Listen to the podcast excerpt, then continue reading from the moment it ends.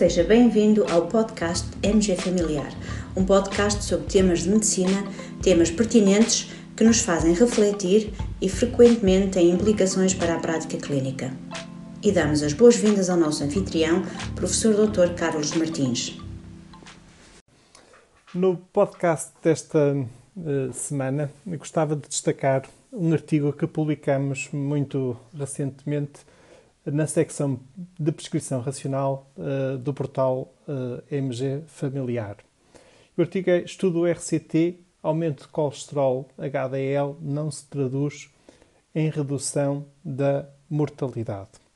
No fundo, é um ensaio clínico randomizado controlado, um estudo de fase 3, que envolve um medicamento novo, um medicamento cujo princípio ativo até é difícil de pronunciar. Uh, vou tentar não me enganar. Evacetrapib é este o fármaco envolvido neste ensaio clínico. Um, e é um fármaco que ainda não está disponível uh, em Portugal e é um estudo uh, que tenta responder à seguinte pergunta clínica.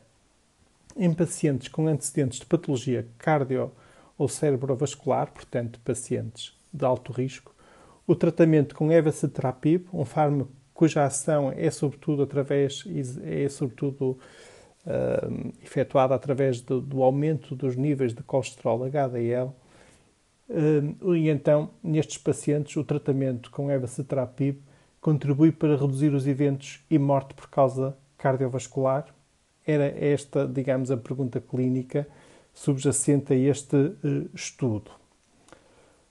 Realmente o fármaco foi eficaz do ponto de vista de uh, aumento dos valores do colesterol HDL no grupo de intervenção. O grupo de intervenção foi medicado com 130 mg de evacetrapib e o grupo de comparação foi medicado com uh, placebo.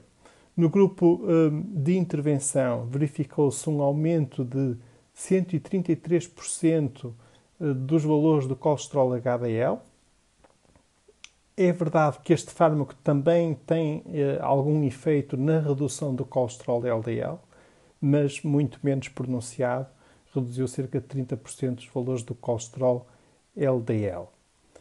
O marcador primário analisado eh, foi eh, a primeira ocorrência de qualquer componente do seguinte conjunto de eventos, ou morte por causa cardiovascular, ou um infarto agudo do miocárdio, ou um acidente vascular cerebral, ou necessidade de revascularização coronária ou ainda a necessidade de um internamento por angina instável.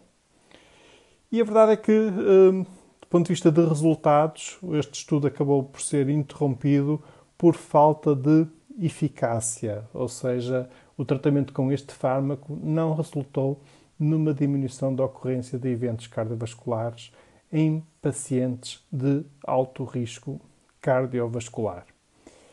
Um, e porquê é que eu quis uh, destacar este, este, este artigo?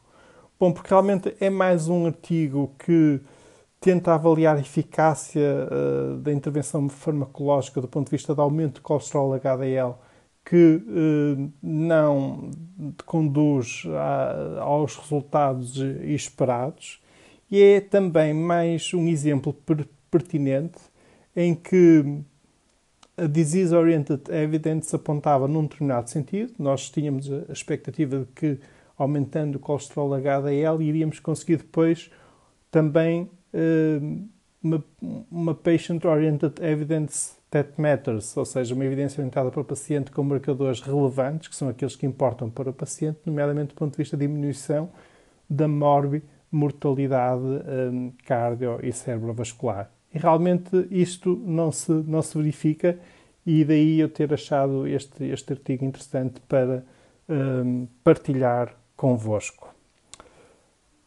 Finalmente, para terminar o podcast desta semana, um, no fundo termino com, com outros destaques que partilhamos recentemente no portal MG, MG Familiar.